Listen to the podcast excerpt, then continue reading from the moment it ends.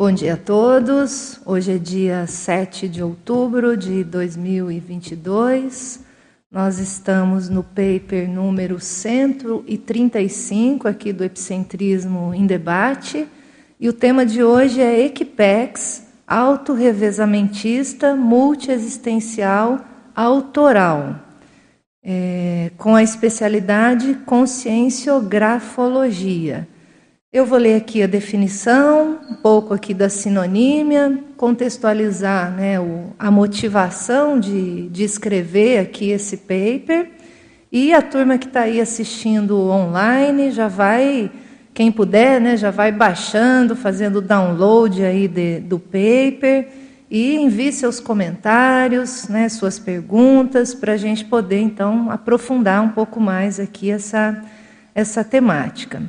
Então, a definologia, a Equipex, autorrevesamentista multiexistencial autoral, é a equipe extrafísica, em geral constituída de consciexes amparadoras, afinizadas ao holopensene parapsíquico intelectual, especialistas em gesconografia entrosada em vidas sucessivas então, alguns sinônimos: a equipe de amparadores especialistas em autorrevesamentologia gesconográfica, equipe de consciexes amparadoras no autorrevezamento autoral multiexistencial.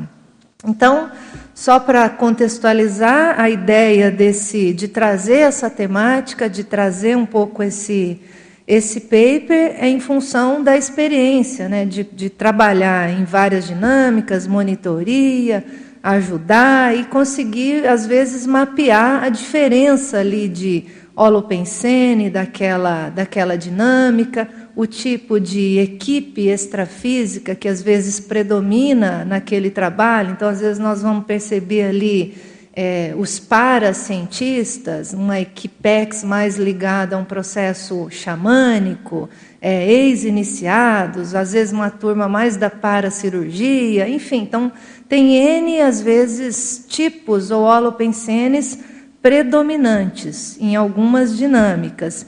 E aí, trabalhando então nessa dinâmica que a gente montou, que é a dinâmica parapsíquica da heurística gesconográfica, a gente começou a notar que havia uma diferença. Havia um, um holopensene mais, vamos dizer assim, especializado dessa dinâmica. Então, a ideia é tentar, vamos dizer assim, desvendar isso, entender, aprofundar, e aqui a gente está trazendo uma hipótese. Então, ali na casuística do paper, eu explico um pouquinho isso. Ó. Então, no dia 7 de fevereiro de 2020, iniciamos a dinâmica parapsíquica da heurística gesconográfica, com o propósito de unir o mater pensene da gesconografia com a heurística. Então, esta atividade ligada à Unescom, né, em parceria aqui com o CAEC, inaugurou com três epicons, né? Eu, o professor Guilherme e a professora Mabel. E aí a gente começou, aí chegou lá 13 de março, lá no início da pandemia, a gente já encerrou. Então foi pouquinho tempo ali de, de funcionamento no momento que a gente abriu. Mas aí depois a gente retomou, né? Quando a gente retomou ali, é, quando houve né, a abertura, a possibilidade da gente retomar as dinâmicas, então, a gente volta para estudar esse holopensene. Mas essa característica de tentar definir quem é a Equipex que está ali predominando nesse trabalho, ela, desde o início, ela já aconteceu. Então, no início da dinâmica, esta autora observou a diferença do holopensene deste trabalho, buscando diagnosticar o perfil das consciências participantes. Então, a partir disso, sugere-se a hipótese de a ECPEC ser formada pelas consciências especializadas no auto-revezamento multiexistencial. Então, veja, é uma hipótese, a gente começa, vamos dizer assim, a estudar e aprofundar. Obviamente que a gente nota que, vamos dizer assim, as visitas ali extrafísicas, os tipos de consciências que ali, vamos dizer assim, participam, eles podem ter perfis variados, mas existe uma cara, existe um, um perfil predominante. Então, dentro desse perfil predominante, a gente lança essa hipótese aí de, de existir né, essa equipex autorrevesamentista multiexistencial autoral.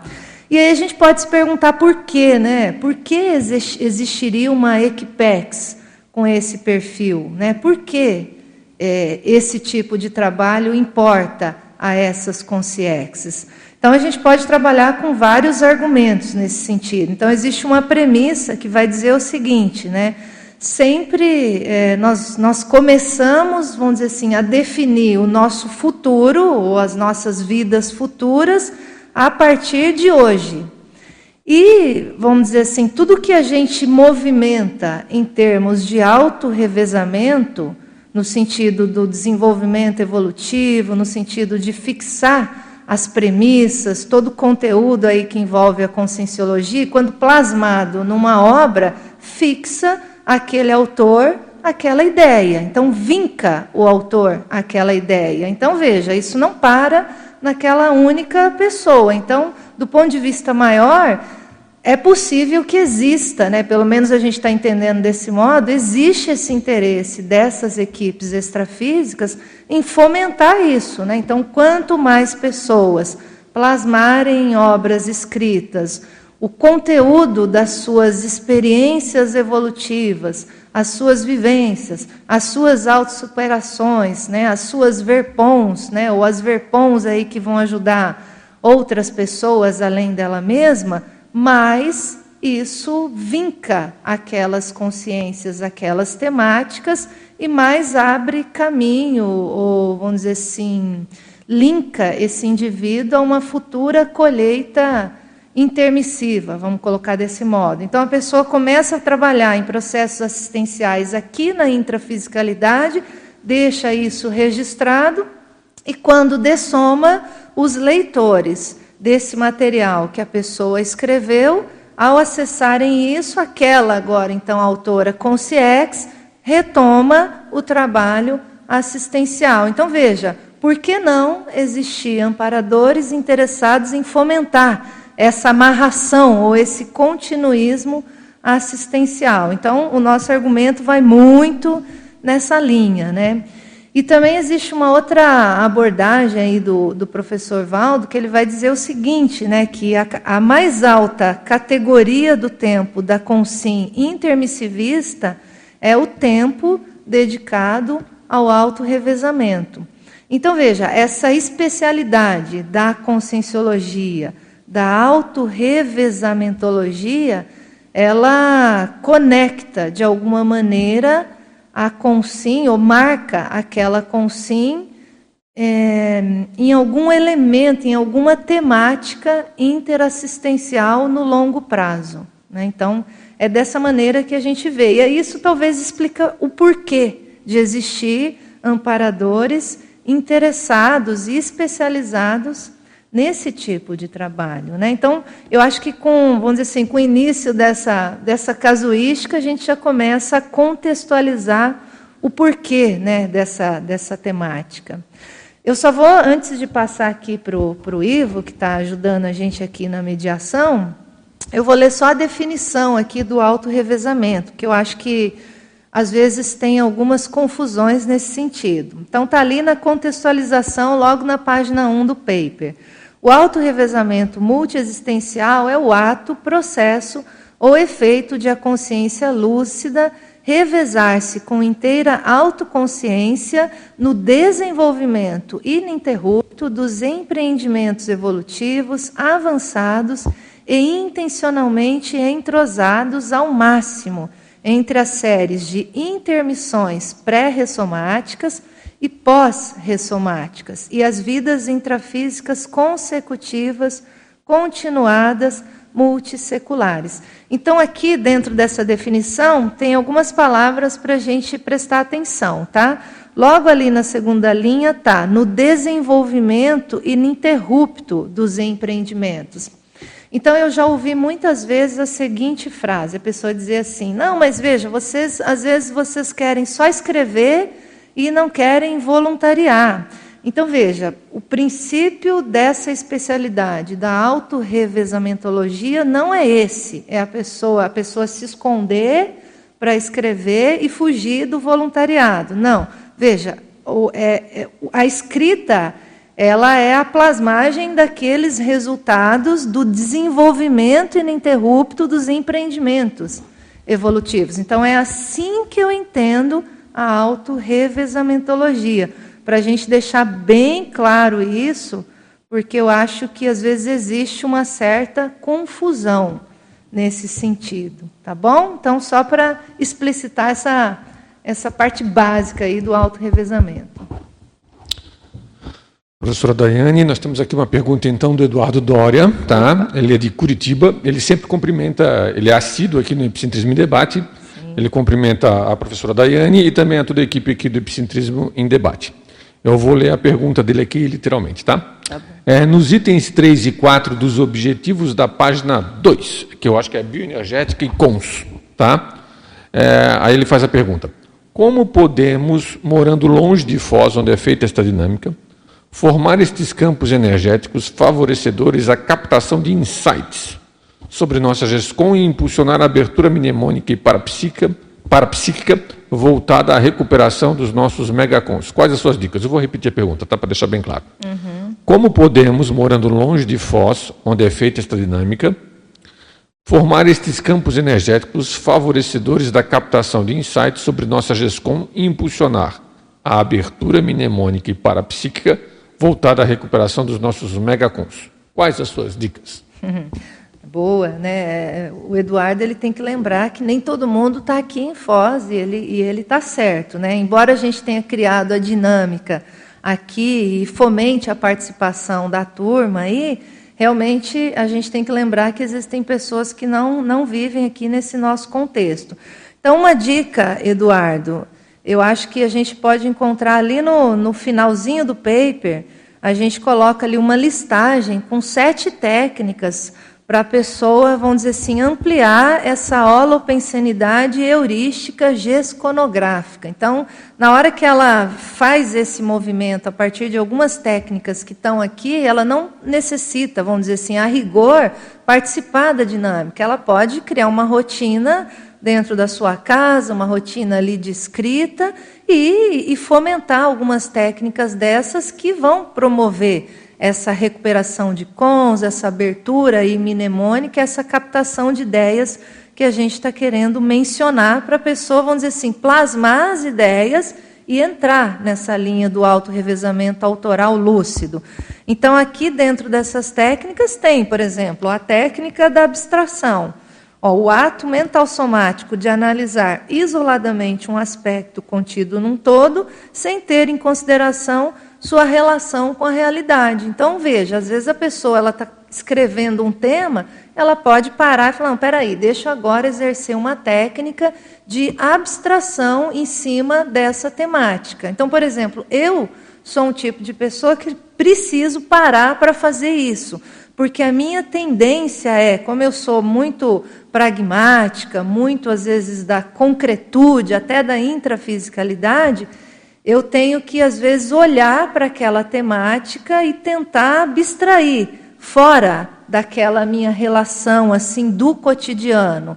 Então, às vezes eu paro e penso, então, peraí, como é que é esse tema analisado multidimensionalmente? Como é que é esse tema analisado do ponto de vista agora energético? Como é que um amparador atua com esse tema? Então, eu começo nesse movimento que é de um processo de abstração, tentar né, criar esse holopensene. Então, na hora que a gente faz isso, veja, a gente cria ali um campo, né, e isso gera ali uma descoincidência até certo ponto ali no, na nossa manifestação, e às vezes é onde a gente capta alguma ideia diferente, começa a pensar diferente daquilo que a gente está acostumado a pensar. Então veja, é uma técnica. Junto com ela aqui, ó, a técnica de autorreflexão. Então você fazer uma autorreflexão heurística. Então qual é a hipótese que você tem? Quais são os argumentos que vão embasar essa hipótese? Quais são os contra-argumentos? Né? Então, por aí vai. Então, tem sete técnicas aqui para a gente começar a desenvolver em casa mesmo, né? e sozinhos. Agora, é óbvio que eu tenho que lembrar do, do próprio Alopensene, da dinâmica. Então, ali você tem a equipe ali da, dos professores, né, os EPICONs, você tem ali os participantes assíduos, e às vezes você tem ali os visitantes, essa dinâmica é aberta. Então, veja, ali você tem um grupo, né? Então, um grupo que frequenta, que está interessado em acessar esse holopensene, né? esse holopensene mais gesconográfico, que está interessado em desenvolver o abertismo mais intelectual, mais parapsíquico, né? mais cognitivo, talvez para acessar ideias diferentes e conseguir desenvolver as verpons da conscienciologia. Então, a gente tem uma tarefa árdua pela frente. São inúmeras verpons que precisam aí de técnicas de desenvolvimento e explicitação. E como é que nós vamos fazer isso sem esse traquejo? Então, aí entra a Equipex, né? Então é a turma que já está acostumada, né? Com esse auto-revezamento, que já sabe o que, que é passar o bastão de si mesmo, né, da gente mesmo, né, para a gente numa vida futura, né, então essa passagem do bastão, eles já sabem como fazer isso e às vezes eles nos inspiram. Então o ambiente da dinâmica é óbvio que ele, ele favorece. Agora, nada impede, e aqui no paper a gente, além de citar essas técnicas, né, tem o contínuo, os efeitos da dinâmica, da pessoa fazer isso sozinho. Mas quando você vier a Foz, venha participar da dinâmica, hein? É, é convidado aí. Eu não li o restante das técnicas, tá, Ivo? Mas aí acho que, de, dependendo se ele tiver alguma dúvida, se ele tiver mais volta. alguma coisa, ele pode colocar também. Tá? Agora temos aqui uma outra assídua participante do Epicentrismo Debate, que é a Marilux. Tá? Ela dá bom dia a todos, ela também parabeniza a professora por estar compartilhando as suas experiências. E ela vai fazer duas perguntinhas aqui. A primeira pergunta tem a ver com o item hipótese da página 1. Inclusive, ela lê aqui, ela, ela cita textualmente uh, esse item hipótese, que eu vou ler aqui também. No início da dinâmica, esta autora observou a diferença do holopensene desse trabalho, buscando diagnosticar o perfil das consexes participantes. A partir disso, sugere-se a hipótese de a equipe ser formada pelas consexes especializadas no auto-revezamento multiexistencial. Ela está pedindo para comentar alguma coisa a respeito, para falar um pouco mais sobre essa questão da hipótese, e depois ela também pede para falar da frase enfática. Então são dois pontos: é a questão da hipótese na página 1 e a questão da frase enfática. Uhum. Então, Marilux, o paper, esse paper, ele já surgiu no contexto da própria dinâmica. Então, a dinâmica, é a dinâmica parapsíquica da heurística gesconográfica, ela tem esse foco. A gente mescla ali uma parte que é parapsíquica, o desenvolvimento parapsíquico, mas toda a dinâmica tem ali algum horário que é o campo da escrita. Então, veja, a gente tenta juntar ali as duas coisas, né, para promover esse holopensene, esse holopensene mais gesconográfico. Então, na hora que a gente começou ali a participar desse trabalho, já deu para ver que havia uma diferença né, daquelas consciex que estavam ali amparando. Então, aquelas consciex com aquele perfil que vão mexer mais no campo das ideias, mais com o processo mental somático, até certo ponto um parapsiquismo às vezes muito sutil, assim, ele sai da coisa fenomênica, que é mais às vezes vamos dizer assim, intensa e forte para entrar no nível de sutilidade. Para mim, até assim, sendo bem explícita né, e sincera, até difícil do que eu estou acostumada. Então, eu estou mais acostumada, vamos dizer assim, com aquele holopensene que é mais intenso do ponto de vista energético, do que esse que é mais sutil, mais mental somático e mais no campo das ideias. Então, na hora que eu cheguei lá, eu falei: caramba, isso aqui é diferente. Né? Então, quem é esse povo? Né? Quem é essa turma? Né? E aí a gente vai tentando estudar como é que eles trabalham, como é que eles influenciam ali, tanto a gente quanto as demais pessoas que estão ali participando, e quais são os efeitos disso no decorrer da semana. Então, teve um dia que eu comecei a pensar nisso, na própria dinâmica mesmo, e aí as ideias foram aflorando. Né? Então, tipo, que tal né, analisar se a equipe extrafísica não é uma equipe é, especializada no auto-revezamento? Então, dentro disso, na hora que eu captei essa informação, o que, que eu fiz? Na própria dinâmica mesmo, a gente tinha o tempo para escrever eu comecei a escrever. Então, fui anotando lá uma série de, de elementos, de informações, alguns insights ali captados, algumas ideias de informações do que eu já tinha escrito sobre auto-revezamento mesmo. Então, a hipótese ela surge desse contexto. E esse paper ele surge na própria dinâmica. Né? Então, eu tenho lá meu caderninho eu praticamente ali nos 40 minutos que a gente tinha para escrever, eu escrevi, vamos dizer assim, o principal do paper. Mas é aquela história, você captou a ideia, mas o serviço de casa é com você. Então, eu voltei para casa e durante a semana eu tive que, vamos dizer assim, organizar essas ideias de uma forma linear, dentro de uma estrutura, né, vamos dizer assim, para tornar aquilo didático e apresentável. Então, é assim que a gente está vendo que a equipe, essa equipe, dentro dessa hipótese, vai trabalhar. Eles vão inspirar, você vai captar aquilo, o que talvez não seja muito diferente do que aconteça em algumas outras dinâmicas, você vai para casa e você continua aquele trabalho no sentido, então, de terminar aquilo. Então, vamos organizar agora essas ideias para que elas se tornem didáticas e apresentáveis. Então, eles acessam a gente na dinâmica, mas possivelmente continua isso na hora que a gente volta para estruturar esse, esse material. Né? Então, tentando explicar um pouquinho o funcionamento. Eu acho que eu, eu dei uma ideia da hipótese aí, né? Mas vamos para a frase, frase enfática, que eu não falei ainda. Então, a frase enfática está assim. A Equipex, autorrevesamentista multiexistencial autoral, já vivencia colheita intermissiva. Assim, atua catalisando para tecnologias específicas, visando ampliar o holopensene grafológico dos autorandos.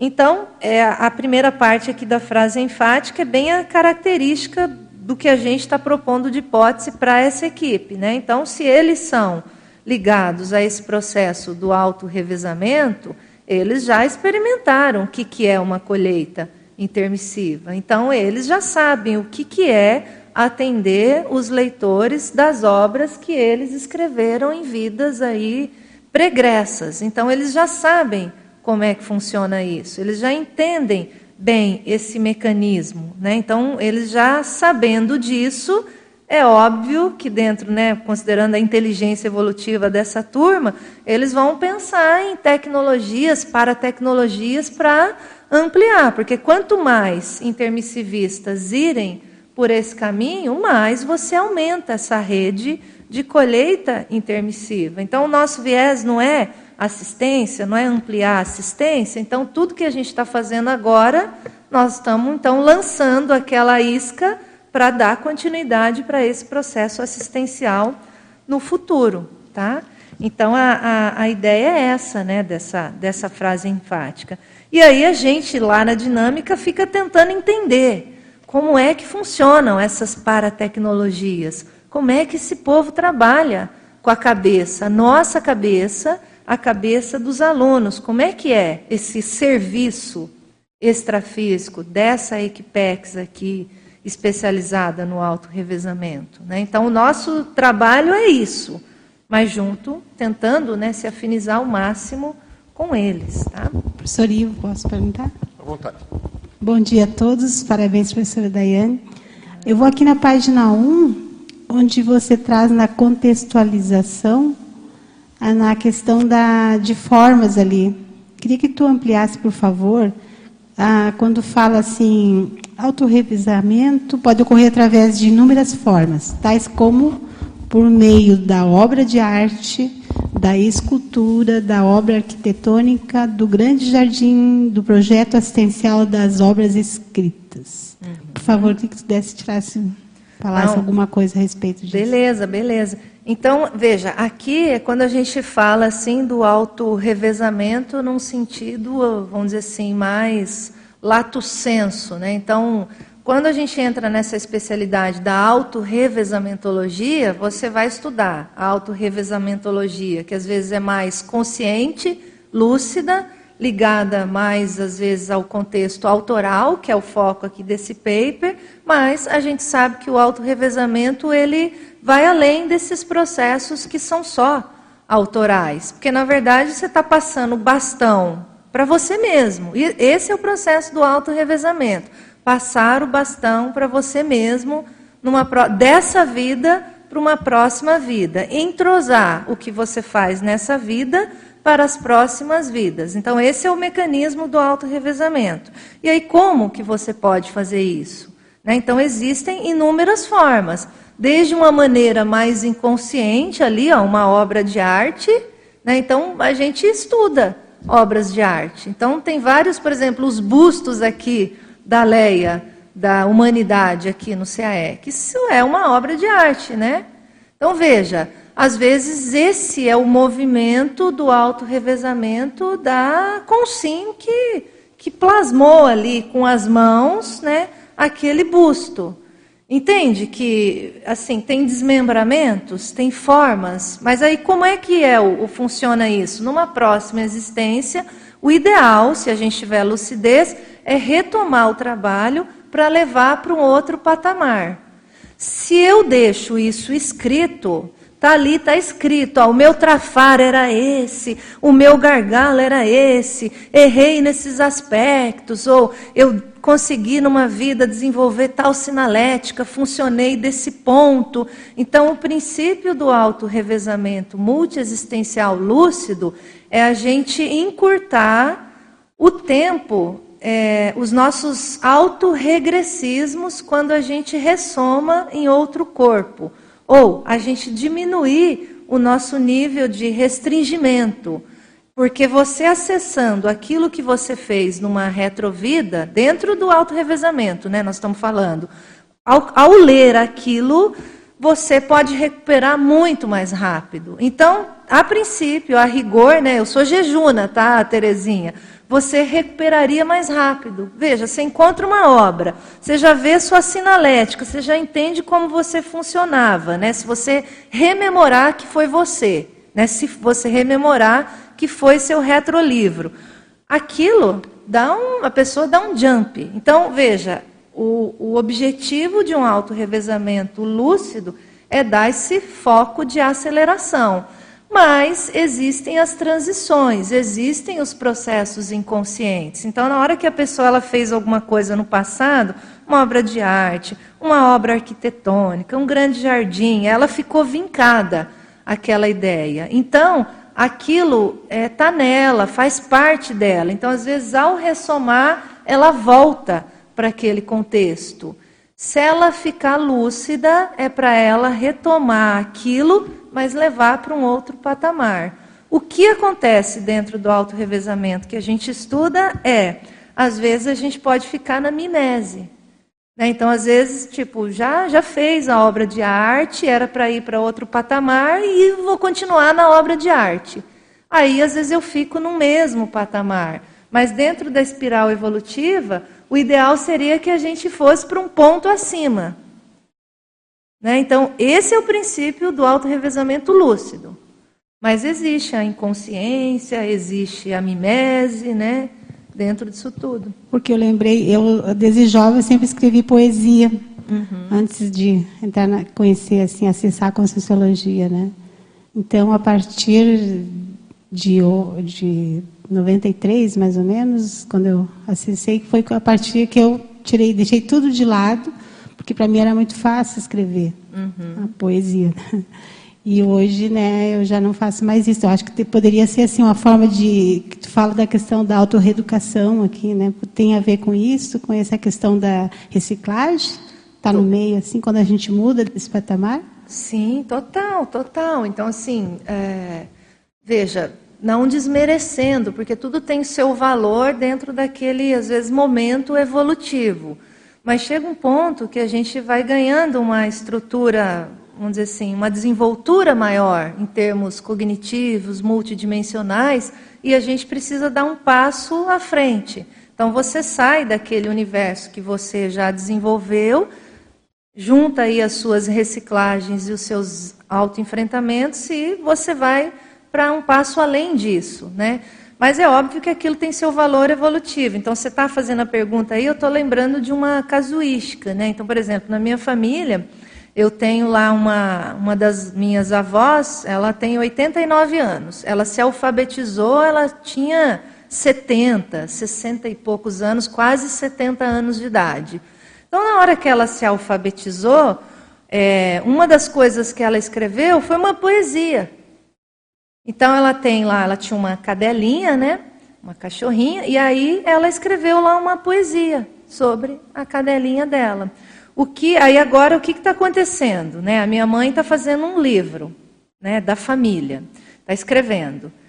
Aí a minha mãe, ela já é formada em letras, veja, já está já tá com outro processo, ela já está escrevendo o livro. E aí a gente falou, vamos colocar no livro né, da minha mãe a poesia da minha avó. Entende? Então, assim, aquilo tem um efeito, tem um valor naquele momento, naquele contexto evolutivo. Mas aí, olhando por esse viés do auto-revezamento, né, o que, que a gente, a gente, às vezes já mais lúcido, a gente já imagina, bom, na próxima vida talvez ela já não caia nessa, né? Talvez ela já busque o estudo, talvez ela retome essa linha e ela leve isso para outro patamar. Entende? Então, assim, então eu reconheço o valor, mas o auto-revezamento multiexistencial lúcido nós temos que puxar para cima. Esse é o nosso trabalho, né? Só para terminar, aqui você fala na mesma eh, página 1 sobre a pensenidade.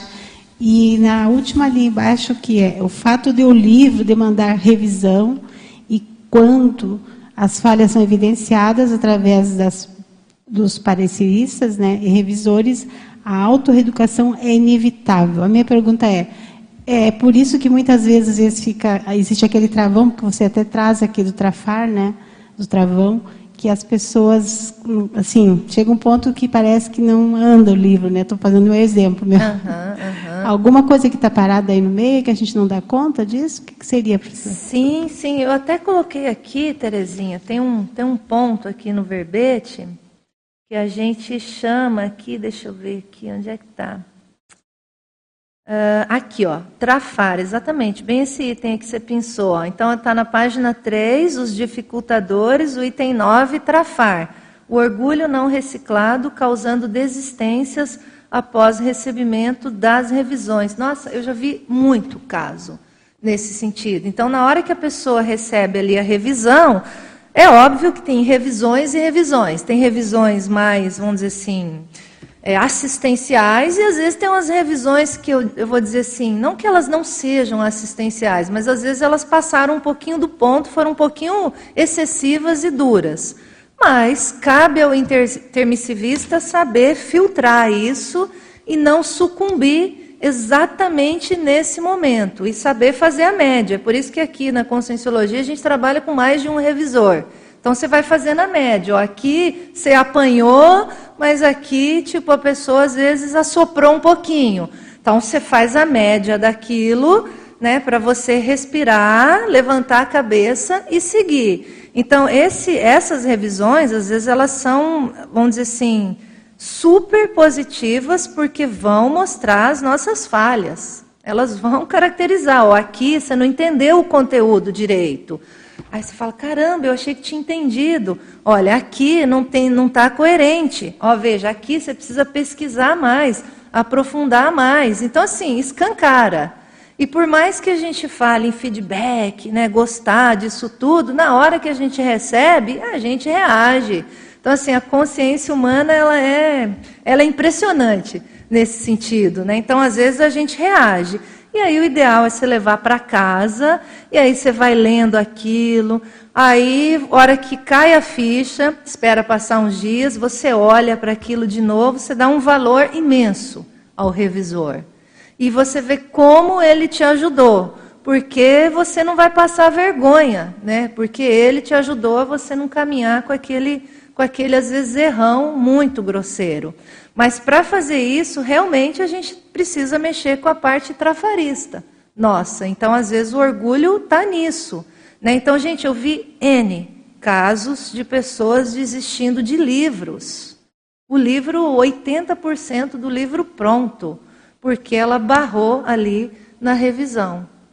Entende? Então é a hora da pessoa dar a volta por cima, é a hora dela assim colocar o livro num patamar de qualificação maior, mas ela travou. Então veja, não adianta dizer que é responsabilidade do revisor nessa hora. Aquilo pega no trafar nosso mesmo, da gente não reconhecer, não, peraí, vamos corrigir isso aqui. Gente, isso aqui não está bom? Tiramos, cortamos, deixa amadurecer, deixa para um próximo livro né? Mas para não deixar aquilo aquilo travar, tá? Então eu só vou fazer um gancho do que você falou. Tem um item aqui, ó, na enumeração, eu escrevi assim, ó, inteligência evolutiva. Ó. No universo da interassistencialidade, cabe ao proexista a aplicação da inteligência evolutiva para saber gerir voluntariado e escrita com o objetivo de expandir as práticas assistenciais após a dessoma. Esse é o objetivo do autorrevezamento lúcido. Por exemplo, por meio da colheita. Quem não prioriza a GESCOM, na prática, não compreendeu os efeitos policármicos da escrita conscienciológica. Então, quando eu vejo isso acontecer, a pessoa desistir de um livro, porque ela travou na revisão, e na verdade é são os trafares nossos né, que estão travando, eu falo, poxa vida, que pena, né? Que pena porque ela não entendeu o valor de uma GESCOM no sentido policármico. Né? Então, assim, eu, eu, dou muita importância, né? Posso até estar tá pesando muito, mas eu dou, dou muito, muita importância e eu já vi N casos né, nesse, nesse sentido. Né? E já recebi muita revisão, assim, que doeu, né? Mas aí eu falei, não, não, não, vamos, vamos aprender, vamos aprender, Daiane, você vai melhorar. Temos mais uma pergunta aqui do Eduardo Dória, tá? Voltou aqui a se manifestar. Então ele está perguntando sobre os itens 4 e 8 daquela epígrafe Holopensene na página 3. Tá? Holopensene, página 3, itens 4 e 8. 4 e 8. É, que é o item corredor heurístico e o item etologia heurística. Uhum. É, quais as suas dicas para nós mantermos firmes e fortes, se mantermos, vou repetir aqui a pergunta, tá? Quais as suas dicas para nos mantermos firmes e fortes no corredor heurístico com tantos chamarizes externos? Essa é a pergunta sobre o corredor heurístico. Como funciona na prática a etologia heurística? Ele está perguntando como é que se mantém no corredor e como é que funciona na prática a questão da etologia heurística. São essas as duas perguntas do Eduardo Doria. Então tá.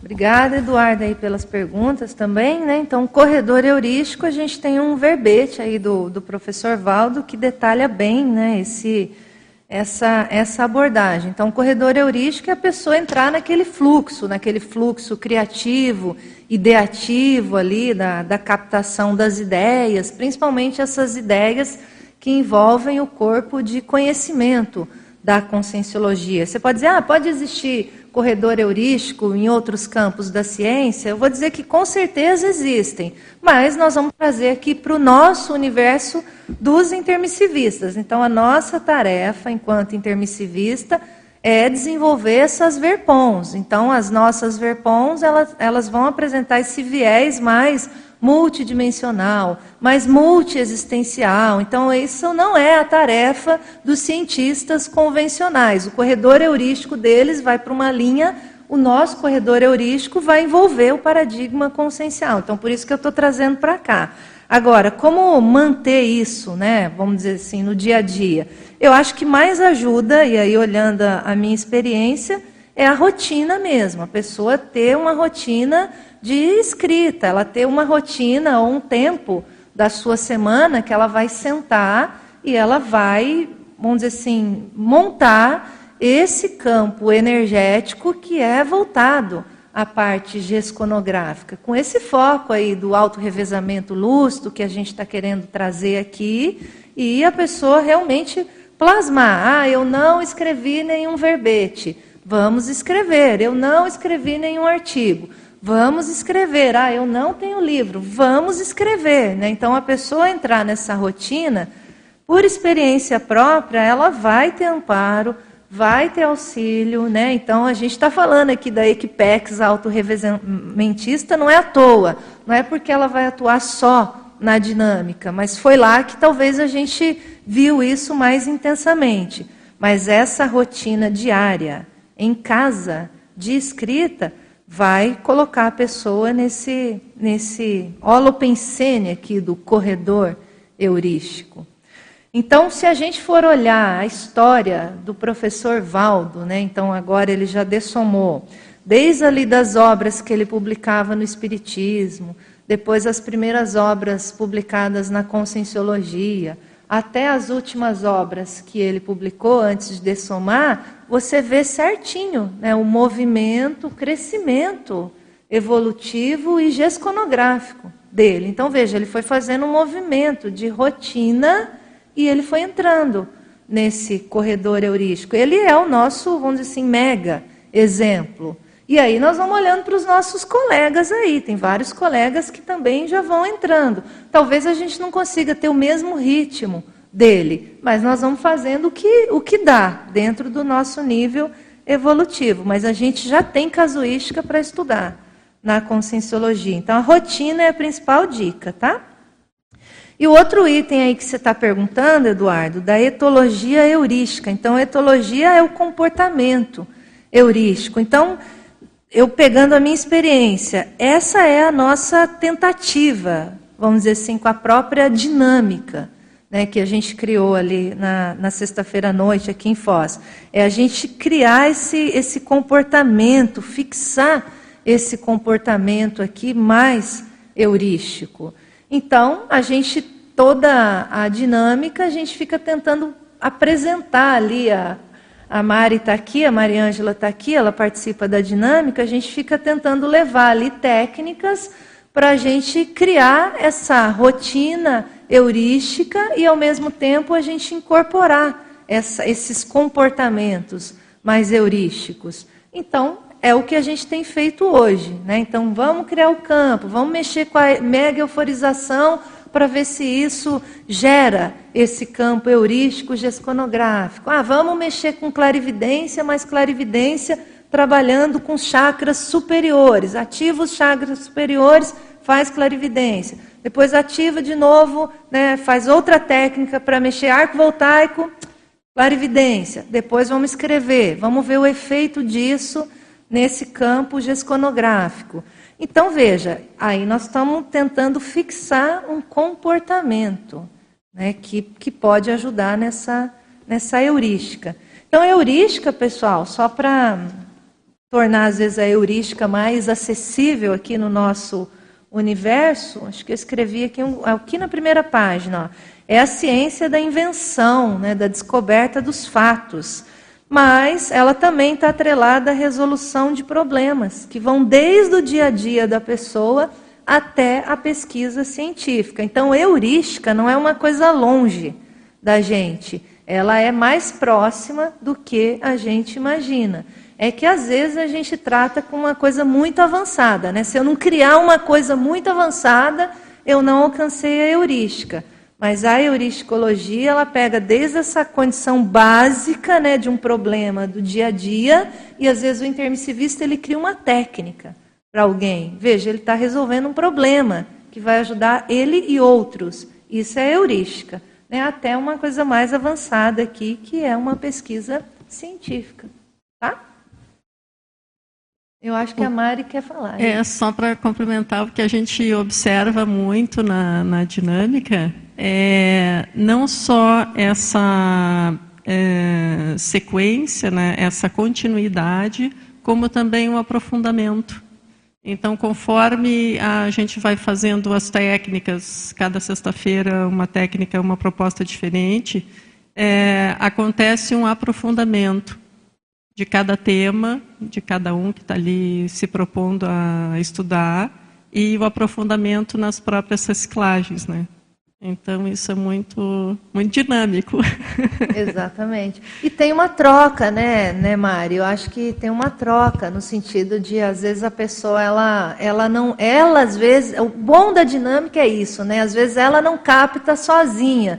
Mas como a gente trabalha em grupo, às vezes o amparador acessou o colega dela, mas aquilo vai chegar nela. Então, veja, tá, eles estão conseguindo usar os meios que eles têm para fazer né, aquele trabalho ser plasmado. Né? E isso tem a ver muito com a disponibilidade da pessoa, primeiro, em ir à dinâmica e fazer essa. conseguir criar essa rotina, né? Exato. Eu estou implementando isso e a gente vê assim o diferencial na, nas ideias, como as ideias vão, vão chegando e como o tema realmente, como eu disse antes, vai aprofundando. Então, isso é muito, muito rico mesmo. E a gente precisa, né? A gente precisa, dentro da etologia heurística, a gente precisa de um empurrão, né? E a dinâmica vai ajudando a fixar isso, né? Sem dúvida. Bacana.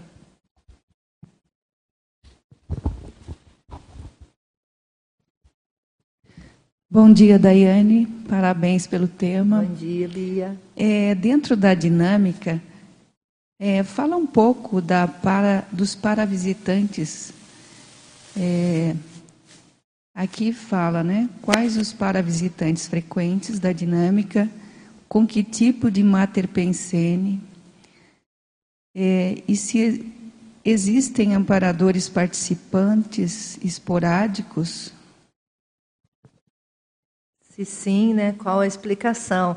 Então, essa listagem aqui é o, é o nosso dever de casa, né? Dentro da dinâmica. Então, a gente, no dia que eu estava lá, assim, que né, teve essa, essa ideia, né? De tentar desenvolver um pouco mais essa hipótese, então eu já fui anotando uma série de, de, de perguntas. Tem até outras, e aqui no paper a gente colocou essas.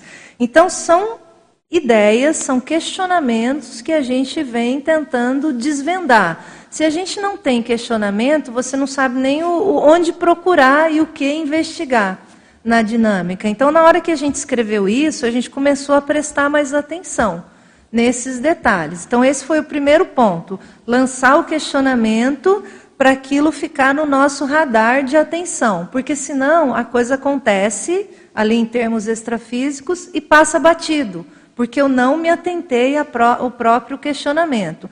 Então, essa é uma primeira explicação, tá? E aí a gente vem prestando atenção, né, Mari? Quais são os paravisitantes frequentes dessa, dessa dinâmica e com esse tipo de mater pensene? Então, a gente vai sentindo ali, né, que, que aqueles, aquelas consciex mais, vamos dizer assim, frequentes, elas têm esse mater pensene da escrita, da parte mais mental somática, mais intelectual, mais assentada. E parece que aquilo flui com mais facilidade. Mas às vezes a gente tem aqueles que visitam mais rapidamente. Às vezes aqueles que visitam mais rapidamente, né, a gente vai dizer, às vezes são mais esporádicos, às vezes tem mais relação com aquele participante. Chegou ali um participante diferente, às vezes com ele você sente ali que tem uma. É como se fosse um amparador da pessoa, às vezes você não consegue pegar ali com nitidez, mas você vê que tem ali uma especialidade, às vezes, diferente daquela que é comum ao holopensene da dinâmica, mas que soma. Né? É como se uma equipe interagisse com outra equipe para favorecer aquele visitante. Né? Então tem aquilo que predomina, que é mais do, vamos dizer assim, do, do mater pensene, da dinâmica, mas tem aqueles às vezes esporádicos que têm relação com a visita e muda muito, assim, dependendo do visitante, muda muito, assim, às vezes aquilo mexe no nosso holopensene e a gente precisa se adaptar ali àquele, àquele movimento. Né? Então, às vezes a explicação é precisa de uma assistência específica para aquela consim. E às vezes a assistência específica para aquela consim naquele campo provém não daquela equipex auto-revesamentista, mas às vezes daquele amparo mais afinizado ao que aquela consim precisa.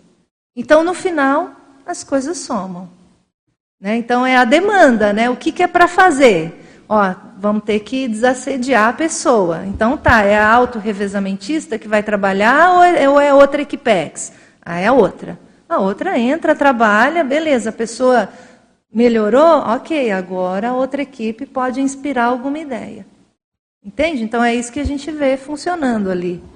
Só para complementar rapidamente, o professor Waldo comentou uma vez que tinha uma equipex russa que veio fazer uma visita na CCCI e eles começaram a inspirar várias pessoas em relação a temas de livros e de ideias.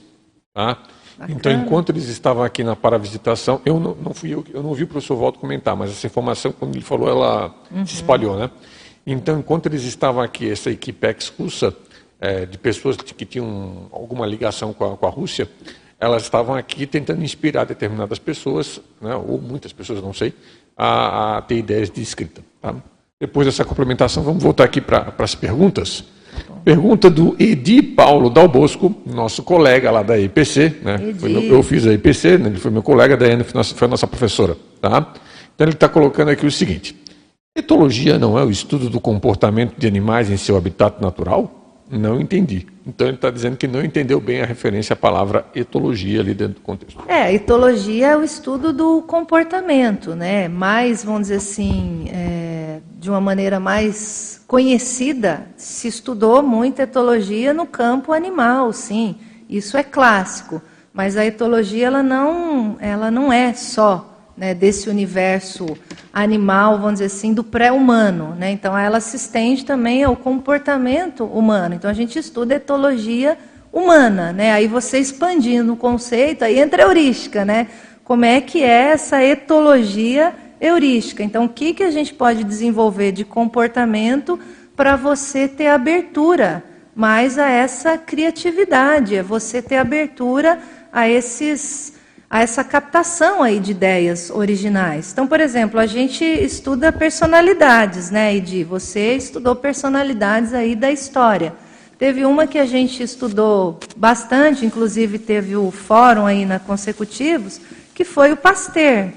Então, veja, o Pasteur, ele tinha ali um comportamento diário, uma rotina, isso é etologia que favorecia a captação ali de ideias e gerou um processo de inventividade no contexto deles. Ali, por exemplo, na, na criação, ali, na inspiração para formar as vacinas, né, e uma série de coisas. Então, veja, havia um comportamento que se repetia, que era diário e que favorecia essas inspirações. Então, esse, essa é a junção né, da etologia com a heurística. Né? Então, aí ampliando. E a heurística faz isso, né? faz a gente pensar diferente. Então, veja, você é, pensou, ah, não, mas a etologia não é mais animal? Como é que junta as duas coisas? A heurística, ela faz isso. Ela faz você juntar, às vezes, coisas diferentes, coisas que você nem pensou. Isso é o processo heurístico. E no caso da etologia, a psicologia também estuda muito a questão da etologia, apesar de ter aqueles experimentos do Lawrence, não, não cabe aqui a gente ficar aprofundando nisso, também tem implicações no entendimento do comportamento humano. Temos mais uma pergunta aqui, não sei se tem alguém mais aqui perguntando no auditório, então vamos aqui para a internet aqui. É, mais uma pergunta do Eduardo Dória, a terceira participação dele aqui no Epicentrismo em Debate. Você estava falando há pouco sobre as revisões. O nosso Monteiro Lobato, nosso porque é do Brasil, né? E Honoré de Balzac tiveram suas próprias gráficas. Seria este um fato, seria este fato, no caso fatos, né? Um indício de suas contrariedades com seus revisores? Ele está perguntando sobre Monteiro Lobato e Honoré de Balzac. E ambos tiveram gráficas. Ele está perguntando se isso seria um indício de contrariedades desses dois em relação à questão das revisões. Olha, o Eduardo está fazendo uma pergunta polêmica, né? Eu não conheço, vamos dizer assim, os detalhes dos bastidores né, desse universo aí que envolveu o Monteiro Lobato e o Balzac para eu poder falar a respeito deles, tá? Então eu não, eu vou, vamos dizer assim, eu vou tirar meu corpo fora, né? né? Vou, vou, vou, sair pela tangente em relação a eles, né? Se alguém aqui souber mais detalhes, pode falar. Mas eu vou dar assim a minha opinião é, dentro do que eu vejo nesses contextos de revisão, né? E ajudando na Editares, ajudando na Unescom né, é, vamos dizer assim, sendo cobaia de receber revisões dos, de verbetes, revisões aqui do epicentrismo, revisões de artigos que eu já recebi da revista Consciência, Scriptor e por aí vai. Né? Então, é, veja, na hora que. Pode existir, sim, dentro daí, vamos puxar para o nosso universo dos intermissivistas, vamos analisar nosso caso. Pode ser sim que a pessoa fique magoada com alguma revisão, e aí essa mágoa pode gerar a paralisação da obra, e ela pode, vamos dizer assim, fugir, né? Falar, ah, não quero mais passar meu livro por essa editora e vou procurar outra. Então, sim, isso pode acontecer no universo do intermissivista. Por isso que, assim, o ideal é que a gente tenha opções, né? Mas a, o revisor, cabe aí a quem está escrevendo, aí o autor, ele analisar assim com calma né, o seu lado trafarista para ver né, até onde ele ele está se excedendo nesse, nesse aspecto. Eu priorizei na minha história todas as minhas publicações pela Editares.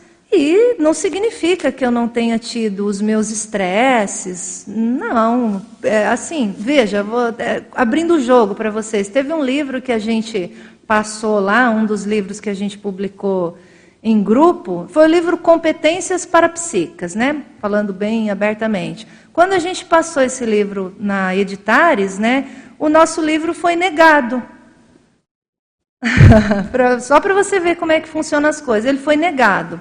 E aí, qual que foi a, a, o, né, o parecer do pessoal? Não, ah, vocês estão fazendo muito no estilo manual. Mas aí a gente pensou, pô, mas isso não é motivo para negar o livro, né? Só porque a forma ficou dessa forma, a gente sentou lá um mês, mexemos em toda a forma, a gente fez um find, né? Ajustamos lá a forma, e assim, foi ótimas as revisões que a gente recebeu, a gente corrigiu mais um monte de coisa. Um mês depois a gente voltou lá e apresentou novamente a obra. Então, se a gente não tem ali aquele grupo, né, era o professor Almir, eu e o Amin, né, à frente ali dessa obra. Se a gente não tem uma certa desenvoltura, né, e uma certa, vamos dizer assim, capacidade de enfrentar isso, a gente poderia ter desistido e ah, vamos procurar outra editora. Mas a opção ali foi: não, vamos corrigir o que precisa ser corrigido, vamos é, rea, reorganizar aqui o que precisa ser reorganizado e vamos reapresentar a obra. Tá? Então, veja, essa é a minha opção. Tá? E eu já vi, por exemplo, eu já dei pareceres em livros pela Editares, em que eu disse para o autor: olha, para você publicar que eu neguei o livro da pessoa, tá? Eu dei o parecer contrário à publicação do livro da pessoa. Eu disse: para você publicar o livro na Editares, você precisa colocar um conteúdo de conscienciologia. O seu livro não está trazendo um conteúdo de conscienciologia, né? Então, na ocasião, então, aí a gente o parecer nosso foi contrário. E aí a gente indicou para a pessoa, para você publicar aqui, faz isso, faz isso, escreve isso, escreve aquilo, tal. A opção da pessoa foi não aumentar o conteúdo da conscienciologia e ela escolheu outro lugar para publicar. Ela é livre para fazer isso? Ela é livre para fazer isso. Mas a gente precisa ver, no contexto do intermissivista, qual é a nossa prioridade. Se a nossa prioridade é escrever mais no campo da conscienciologia e se talvez esse era o foco da reciclagem. Então, assim, cada um vai, vai poder avaliar o seu, o seu contexto. Mas aí eu estou trazendo, veja, exemplos. Né? Eu estou fugindo aqui de falar sobre o Monteiro Lobato e do Balzac e estou trazendo aqui para o nosso universo aqui de, de pesquisa. E vou trazer um outro dado. Né? A Editares no caso ela é a, a IC, né? Então a IC é responsável pelos livros. Eu tenho mais segurança na IC do que eu vou publicar lá, sei lá, numa revista, numa, numa, numa empresa, sei lá, longe daqui, que eu nem conheço. E se ela falir? E se ela quebrar? E para onde vai esses livros? Então, veja, a minha opção hoje está sendo direcionar para editares, mas em função desse raciocínio, tá bom? Mas volta a repetir as pessoas são livres, né, para elas poderem publicar onde elas quiserem, mas precisa olhar com calma se ela não está reativa aos feedbacks, se ela não está interessada em corrigir o que precisa ser corrigido para fazer a publicação naquele local, né, naquela editora, seguindo aqueles critérios. Agora, se alguém souber do Monteiro Lobato e do Balzac aí, fale. Tá? Acho, a gente pode acrescentar um, alguns poucos pontos nisso. Eu não sei se era contrário, se o fato deles terem gráfica era porque manifestava a contrariedade deles. Mas tem alguns pontos muito positivos dos dois que eu acho que merece destaque aqui. Essa ideia que o professor Valdo colocava de uma ideia por linha, essa é uma ideia do Monteiro Lobato. Tá? Ele adotou essa ideia do Monteiro Lobato de colocar uma ideia por linha. E a questão do Balzac, eu não sei se ele era antagônico a, a pessoas que fizessem revisões da obra dele, mas ele fazia revisões intensas da obra dele, inclusive no Cristo Espera por Ti, é uma obra gráfica. Tá? Então, ele era extremamente revisor, e você tem fotos né, dos rascunhos, das coisas dele, ele fazia intensas revisões, ok?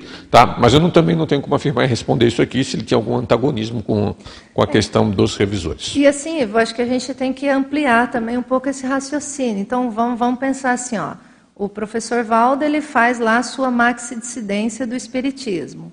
Então, assim, onde ele iria publicar as suas obras, onde ele teria liberdade para, vamos dizer assim, apresentar as verpons e a estilística do jeito que ele estava propondo, se não fosse a saída de criar né, a, a, própria editora, de fazer inicialmente lá pelo Instituto, depois entra o CAEC, depois com a criação da editária. Sendo que a primeira né? então, edição do Projeciologia 86 foi uma edição gratuita, tá? Foi, que ele não tinha nem IPC, ele é. pagou do, do, do, bolso dele. Então, veja, então assim, nós temos que analisar todo esse cenário, todo esse contexto, e eu não sei se isso, vamos dizer assim, pega o, também o contexto desses dois autores. Então, Veja, analisando isso né, de fora. Agora, uma coisa aí é a gente hoje. Né? Então, eu vou optar por uma ou por outra, e aí a pessoa realmente precisa ser franca com ela mesma e, e admitir né, o porquê de uma coisa e outra. Pode existir aquela pessoa que foge da revisão?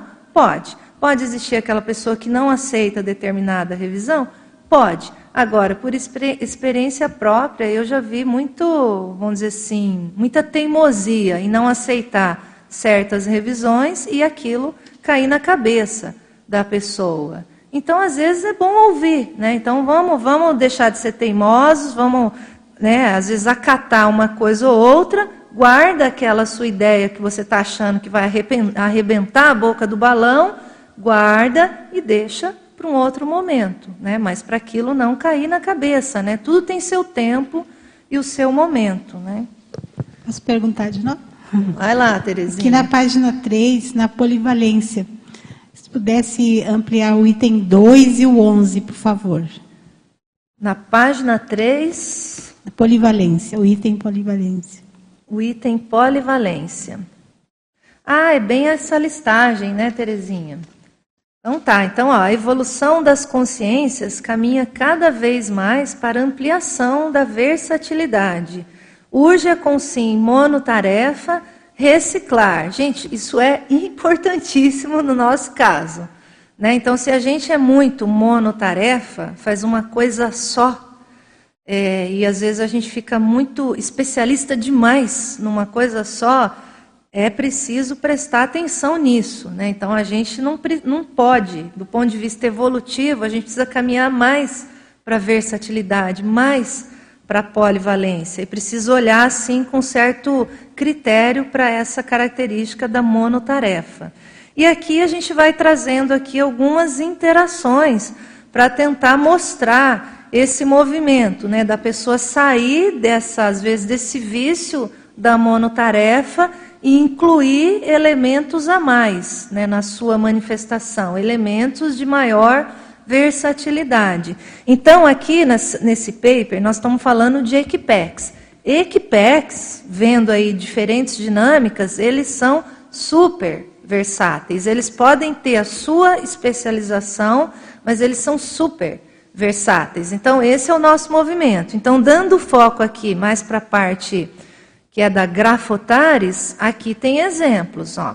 Então, a interação aportes proexológicos, GESCOM. Então, a pessoa recebeu os aportes.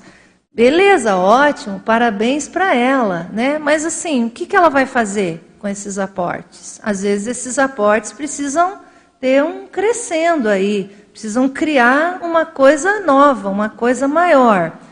Colocando foco aqui na TARES, né? Por que não a pessoa usar os seus aportes para fazer GESCOM? Escrever GESCOM. Às vezes a pessoa teve uma formação educacional que foi acima da média. Ela pôde estudar mais do que a maioria das pessoas. Isso é um grande aporte pro exológico. Mas aí o que, que ela fez com isso? Ela ficou só nisso, né, que aí caracteriza ali o processo mais da monotarefa, ou ela ampliou isso para algo maior, que seria GESCOM.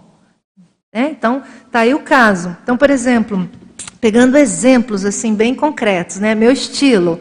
A minha mãe fez letras e ela deu aula nesse campo de letras. Depois ela, ela migrou para trabalhar dentro do núcleo educacional lá, né? Mais o processo de secretariado, mas ela atuou na docência na parte de letras.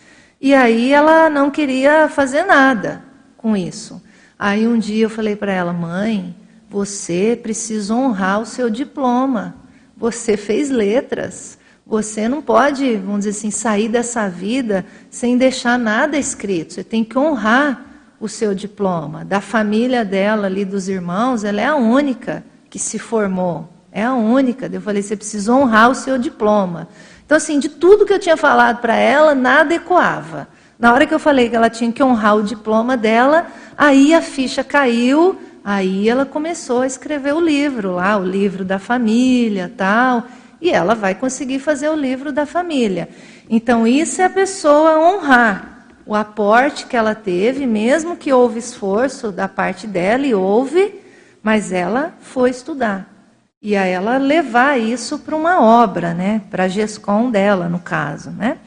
Aqui a gente tem outros exemplos também, ó, a interação aula tarística opúsculo. Então a pessoa foi lá, estudou horas, dias, semanas, meses, leu trocentos livros para fazer uma aula. Ela vai ficar só nisso, só na aula tarística. Então o ideal é que ela acrescente um algo a mais. Então aqui a gente está sugerindo um opúsculo. Às vezes o opúsculo é um livro pequenininho.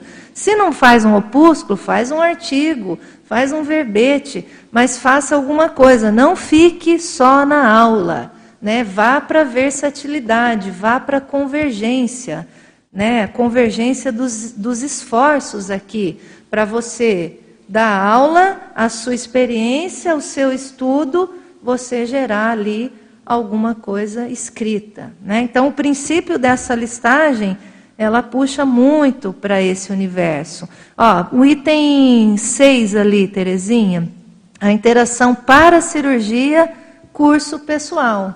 Então, às vezes, a pessoa teve uma experiência ali, participou de uma paracirurgia, ela foi agente ou vivenciou um contexto em que ela ali recebeu isso tudo. Então, monta um curso, fale sobre isso, né? apresente a sua casuística de uma maneira pública, né? então explicite, mostre como isso funcione funciona. Isso é Atares. E aqui eu poderia colocar um terceiro item, aqui poderia ser três, tá? Para cirurgia, curso pessoal e escrita de alguma coisa, um artigo, um paper aqui do epicentrismo, né? um, um verbete, e por aí vai, né? Mas um capítulo de um livro, mas leve para um algo a mais. Tá? Então, isso, isso tudo está no princípio do auto-revezamento, isso tudo está no princípio da convergência de esforços, isso tudo está nesse universo da pessoa deixar de ser monotarefa, né? fazer uma coisa só e expandir. Vamos expandindo, vamos expandindo. A expansão é um processo de auto-enfrentamento da nossa parte. Né? No caso do item 11, então, seria na questão dessa interação voluntariado escrita também, que isso que você está falando. Sim. Exatamente. Então, o ideal seria tudo o que a gente faz do voluntariado, todas as experiências que a gente vai acumulando, a gente conseguir dar o nosso jeito de escrever sobre aquilo. Não significa que a pessoa vai dizer, ah, eu voluntariei lá não sei aonde, não sei aonde. Não, não é exatamente só isso. Isso pode também. Mas às vezes aquele voluntariado gerou uma ideia para a pessoa, gerou um enfrentamento de alguma coisa, ela conseguiu reciclar um trafar. Entende? Então, assim, é isso que ela vai escrever, é sobre esse conteúdo que ela vai escrever. E só para concluir, aqui na página 4, você traz a questão da, de técnicas ali, né? E a, o item 6, você traz a mega euforização. Nós temos aqui no CAEC, né, que acontece às quintas-feiras, né, o professor Eduardo, que ficou conduzindo né, é, de manhã, e eu tenho participado da mega euforização, que a gente é, debate, todas as vezes tem um debate diferenciado. Uhum. Como que a gente faz uso, então, dessa mega euforização no caso da escrita? Né? Isso que eu queria entender mais. Uhum, uhum. Então, aqui eu vou juntar duas coisas, tá? Ó, então, vou juntar o item 6, que é o que eu estou vendo que funciona lá na dinâmica, tá? A mega euforização que você está falando aqui, com o item do item 2 aqui, da página 3, dificultadores, que chama acanhamento a inibição intelectual. Então, esse item 2, ele explica o motivo de muita gente não conseguir escrever, né? de muita gente não conseguir colocar no papel as suas experiências, as suas vivências, ou propor até uma ideia, alguma técnica. Ela vai se achar é, incapaz, ela vai ter algum processo de inibição que vai restringir a pessoa. E ela é competente. Todo mundo vê, só ela que se acha inibida intelectualmente, né? Ela acha que ela não tem nenhuma bagagem, nenhuma alterança intelectual e por isso não é capaz de escrever. Então isso pega muita gente. Então o que, que eu já vi funcionar juntando com a mega euforização? O aluno senta lá na mega euforização e aquele banho né, de energias, né, aquela expansão de energias no campo ali energético da pessoa, aquilo limpa essa pensenidade de acanhamento por alguns minutos. Por alguns minutos a pessoa esquece essa inibição, aquilo sai, né? Como se ela tivesse um esquema ali mental que no modo automático faz ela entrar nesse padrão. Aquilo esquece, ela expande a cabeça, expande a conexão e ela se sente capaz. Então, ela se sentindo capaz, ela dá abertura para as consciências poderem inspirar. E ela dá abertura para a própria cabeça dela, aquilo que ela já acumulou de cognição, funcionar. E aquilo vai para o papel. Então você vê certinho ali o efeito ali de um campo energético, né, desse tipo aqui que é mega euforizante, né, que levanta a pessoa mexer ali num aspecto intraconsciencial, mesmo que seja temporário, mas para dar esse efeito, expandir a cabeça da pessoa. E aquele caso que o, que o Eduardo Dori falou, em casa, como a pessoa fazer essa na hora da escrita ali. É isso que eu estava pensando, né? Aí ela vai chegar no escritório dela, ela vai exteriorizar energias para o escritório dela, ela vai exteriorizar para energias para a mesa que ela vai trabalhar, ela vai exteriorizar energia para a caneta que ela vai escrever, para o papel que ela vai escrever, né? Ela vai exteriorizar energias pelo seu frontochakra, Entende? Ela vai mexer ali com o seu processo energético até para fazer experiência né? e se desvencilhar. Então é aquela premissa dela pensar assim: ela pode pensar assim, né, pegando esse perfil mais acanhado: olha, eu, eu não sou capaz de escrever. Ela pode pensar assim: eu não sou capaz de escrever, mas eu vou mexer aqui com as energias, né, vou expandir aqui o meu campo de energias, vou melhorar aqui a minha intencionalidade e isso vai atrair ali os amparadores. Então a pessoa tira um pouquinho o foco dela e ela coloca um pouquinho a confiança dela nessa equipe, né, nesses amparadores, para que eles possam inspirar. E isso às vezes abre os canais da pessoa. Às vezes ela acha que ela está sendo muito inspirada, mas às vezes no final ela mesma que está ali conseguindo desenvolver por ela mesma. Então, mesmo que isso seja um processo temporário, é uma transição para a pessoa se soltar e chegar num nível de superação, né? E chegar no ombro a ombro aí com, com os amparadores. Aí eu estou trazendo muitas das minhas experiências, tá? Aí, pessoal, eu, assim, eu vou dizer para vocês, eu também, essa listagem aqui, ó, dos 10 itens, em alguns momentos eu já fui caindo nisso tudo. Né? Então, você chega aqui na conscienciologia, você vê todo mundo muito inteligente, né? E eu lembro quando eu cheguei aqui em Foz do Iguaçu, 2001, veio uma galera assim que mudou do Rio de Janeiro aqui para Foz. Então, assim, o povo já tinha 10 anos de voluntariado, já tinha lido todos os livros do Valdo, e aí eu chegando, eu tinha feito um curso só, tinha feito um CIP e tinha feito uma heterocrítica de obra útil. E aí você chega num ambiente desse e fala, nossa, caramba, gente, esse povo é muito inteligente. Né? Então, assim, aquilo gera um certo acanhamento. Mas veja, é algo que pode ser reciclado. E aí você vai, estuda, vai mexendo, vai lendo, vai entendendo o conceito aqui e vai se soltando. E aí, né, a coisa vai fluindo. Né? Não atingi nenhuma genialidade, mas estou aqui ralando, mandando os meus papers para os revisores sofrerem, uhum. mas me ajudarem aí a gente né, ir desenvolvendo aí a, a escrita. Thay, tudo bom? Tudo bem. É, parabéns aí pela produção. Não só desse paper, mas de toda a produção aí, né? Você realmente é um exemplo, né? É, eu queria que você comentasse um pouquinho, eu dei uma saída e eu não sei se você já falou, assim, nessa onda ainda, do abalo das, dos dificultadores. Uhum. Eu não falei ainda do abalo, não. Mas essa lista aqui, Fran, esses dez exemplos, assim, é o que eu, a gente poderia aumentar a lista, Sim. tá? Mas da minha experiência é o que eu vejo com muita frequência aqui na CCCI. Eu já, eu já peguei exemplos de todos esses tipos. E alguns deles, né, eu já tive em alguns níveis, tá bom? Então vamos pegar o primeiro aqui, ó, o abalo, né? Os traumas não reciclados de retrocontextos autorais adversos.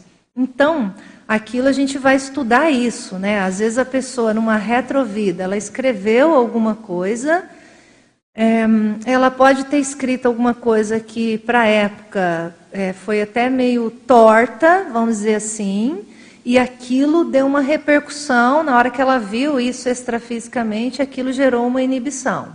Esse é um viés. Ela pode ter escrito em retrovida alguma coisa que era à frente do seu tempo ela estava certíssima, correta, mas ela foi intensamente atacada, vamos dizer assim, perseguida né, pelos seus escritos. E aquilo gera um reflexo, aquilo gera um trauma. Então, mesmo que a gente às vezes não lembre né, de certos contextos de traumas, é possível que entre os intermissivistas, vários aqui já tenham escrito alguma coisa. Mesmo que seja, a Terezinha lembrou, a poesia, né? Uhum. Alguma coisa a gente já fez. E aquilo pode, de alguma maneira, ter dado um revertério. Ou a, gente, ou a pessoa perdeu horas né, de, de, de do seu tempo ali para escrever, aquilo comprometeu a saúde, né, porque ela não soube lidar com certos aspectos, ou ela foi perseguida, ou aquilo deu um revertério, ou escreveu alguma coisa errada e aquele trauma às vezes fica ali e não é ainda reconhecido. E a pessoa às vezes tem medo né, de voltar para esse campo de escrita e reviver aquele, aquele processo. Aquilo ainda está inconsciente. Agora, o que a gente vê do ponto de vista prática? A única prática, a única saída para superar um trauma que eu conheça, conheço, né, é a pessoa enfrentar aquilo. Se eu tenho medo de nadar, para eu superar isso, eu vou fazer aula de natação. Eu vou precisar aprender a nadar para eu superar isso. Se eu tenho medo de altura, eu não quer dizer que eu vou pular de paraquedas, mas eu posso fazer alguns exercícios né, em alguns ambientes em que eu vá para uma altura ali segura para eu superar aquele trauma e não deixar que aquele medo me paralise, porque aquele medo talvez ele não esteja sendo evolutivo naquele momento. Né? Então, você não escrever hoje por um medo, né, alguma coisa que ficou às vezes inconsciente, por um trauma, isso gera uma paralisia evolutiva na pessoa. Então, a superação vem como? Enfrentando. É, eu tive uma experiência dentro do acoplamentário onde eu vivenciei algo muito parecido com esse abalo. Uhum. Né? Eu é, vou contar aqui rapidinho. Eu acabei do, sa, saí do atendimento ali embaixo do, do acoplamento, né, e voltei para a cadeira.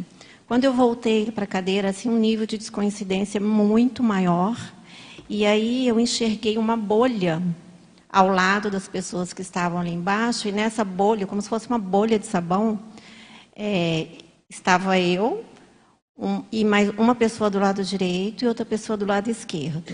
Né? E aí era assim, como se fosse um acusador e um amparador, digamos assim, né? E aí vinha aquela intuição, assim, e aquela pressão, aquela coisa assim bem forte. E aí falava assim: você não precisa mais ter medo de escrever, uhum. porque você não vai mais morrer por conta disso. Isso. Hoje em dia a realidade mudou, né? E mas foi uma coisa tão intensa assim que escorria lágrimas, sabe? Assim, eu falei assim, caramba, talvez eu tenha passado por alguma vivência assim no passado e hoje eu tenho assim um, uma resistência ainda, né? Sim, dá um rechaço, né, para a parte da escrita. É. Exatamente. Então isso existe assim em muitos intermissivistas. Então assim tem vários tem vários casos. E eu lembro assim do professor Valdo abordar uma ou outra pessoa para dar assim esse impacto na pessoa para ver se ela conseguia sair de alguma maneira desse trauma e destravar isso e caminhar para esse processo de escrita. Então alguns conseguiram, né? Pelo menos dois casos que eu vi assim, duas mulheres, elas estão com livros hoje na CCCI. E teve um caso de um homem aí que eu acompanhei, que eu estou lembrando agora, que eu, eu, nossa, eu vi o Valdo fazendo o que ele podia, assim, para a pessoa se soltar nesse processo. Uhum. E ela não, não conseguiu. Né? Então, veja, existe uma tentativa né, para a pessoa sair disso, mas cabe a, a pessoa mesmo fazer esse movimento né, de, de enfrentamento. E é aquela história, Fran, é passar vergonha, né? Vai lá, escreve seu texto, manda para o revisor, o revisor vai achar lá aqueles erros, assim, às vezes bem cabeludos, dá risada depois, aí depois você vai lá e agradece o revisor, pô, obrigado, nossa, ainda bem que você revisou isso, não me deixou passar vergonha, entendeu? Então, assim, esse exercício de despojamento, ele vai aliviando um pouco essa sensação do trauma, até chegar na coisa mais profunda, né? Sim. Uhum. Então vamos é, nessa. Esse é o caminho, né? É o caminho. Obrigada, Dara. Não sei se a Mari quer falar. Passou, tá bom? Se você quiser ajudar, você é o consciência terapeuta, especialista em trauma, né, Ivo? Se quiser me ajudar aí nesse hum, aspecto, não, mas já, já, o que já foi colocado, que é a questão do enfrentamento, né? Eu acho que não está muito bem colocado, não, tenho, não teria o que acrescentar nesse sentido. Mas o que a gente tem que acrescentar é que tem muita pergunta aqui na, na internet, tá? Ok? E vamos ver se, se, dá para responder todas. A, a, a Sônia Ribeiro fez uma pergunta sobre o item objetivos. Só que eu estou revisando a pergunta da Sônia, porque ela está perguntando sobre objetivos e está perguntando sobre item 12. Só que em objetivos não tem item 12, ela deve estar tá perguntando sobre o item retomada. Tá? Então, no item retomada que tem aqueles 12 itens ali, correto? Tá? Então ela está perguntando, Sônia, espero que esteja tudo correto na nossa revisão que a gente está fazendo a pergunta. Item 2, item 5, item 7 e item 12. Eu vou repetir. Item 2, 12 É. e 7. Ela pediu para expandir os itens 2, 5, 7 e 12. Com certeza não é de objetivos, porque objetivos vai até o item 5. Então deve ser desse, desse, dessa outra enumeração que está abaixo do item objetivos. Então tá, então são aquelas dúvidas que a gente vem estudando, né? Então, item 2, a Equipex é formada somente pelos autorrevezadores veteranos ou existem principiantes? Então, hoje o que a gente vê é que existem principiantes, sim, ali atuando, principiantes no sentido de consciex, né, que já tem uma bagagem aí de autorrevezamento, que são pri- principiantes. Existe sim, mas existe ali uma direção de quem é mais veterano, que é o que a gente está tentando mapear aí com mais cautela. Mas existem as duas coisas ali sim. O item 5, qual consciex apresenta a maior liderança do trabalho mental somático desta dinâmica? Essa é a pergunta de um milhão de dólares da dinâmica. Nós estamos lá ralando para a gente tentar ver qual é essa, essa maior zona a que dirige. Né? Então, por enquanto, a gente está conseguindo mapear esse holopensene geralzão aí, esse perfil macro.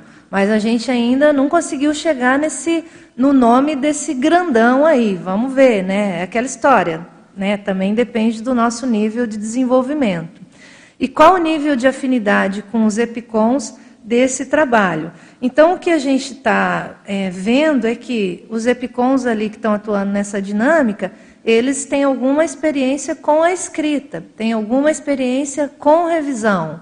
Então, isso ajuda, porque a gente tem experiência dos dois lados, de escrever, de revisar, de, vamos dizer assim, de ter que divulgar a obra, né, enfim.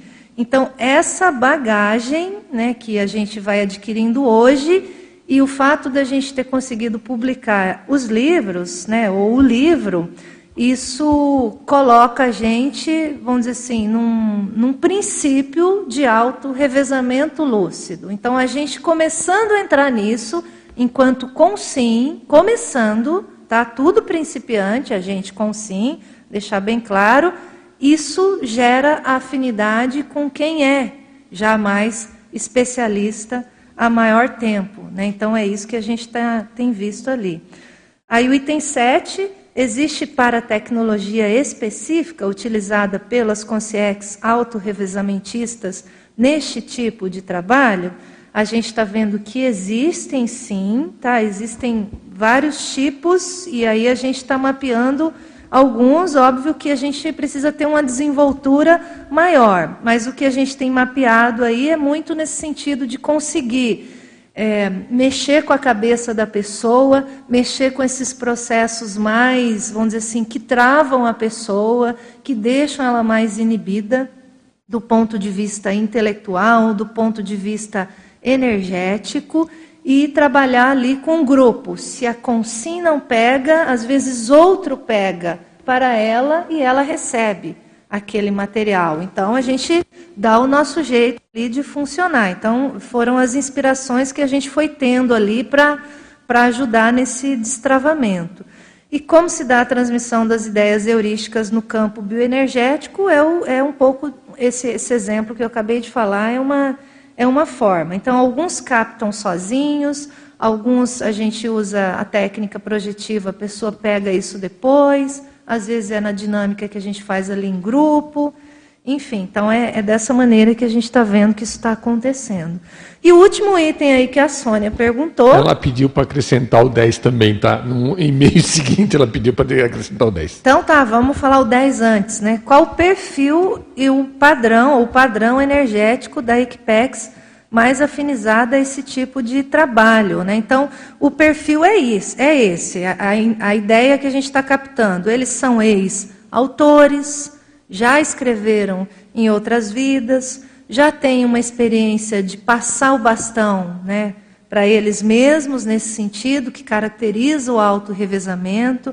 Eles já têm experiência do que, que é atender os leitores das suas obras, que, que é o que a gente chama de colheita intermissiva, então a continuidade desse processo assistencial. Eles já têm, vamos dizer assim, uma, uma cosmovisão maior sobre nós, no sentido do que a gente já escreveu e do que a gente precisa escrever hoje para levar aquela escrita para um outro patamar. Então, é como se eles tentassem inspirar a gente a ir nessa direção, né, para ver se a gente vai para um patamar superior ao que a gente já escreveu, porque eles sabem, mas não necessariamente a gente lembra.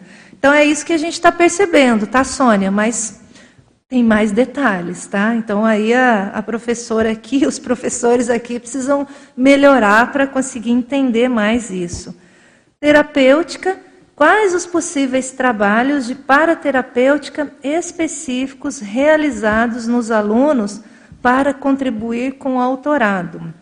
Então aqui são vários, né? Então vou tentar lembrar de um caso assim, de uma pessoa que passou lá e ela falou assim: olha, eu estava travada é, num determinado ponto do livro e eu eu estava com aquilo na cabeça e eu não conseguia sair desse ponto. E aí ela foi na dinâmica e aí a gente não sabe exatamente o que, que aconteceu lá, se foi o campo energético, se foi, vamos dizer assim, algum amparador que fez alguma é, alguma limpeza na cabeça dela ou inspirou alguma ideia que cortou aquela linha de raciocínio e a pessoa no final disse: Olha, eu quero agradecer vocês porque eu consegui sair daquilo que estava me travando.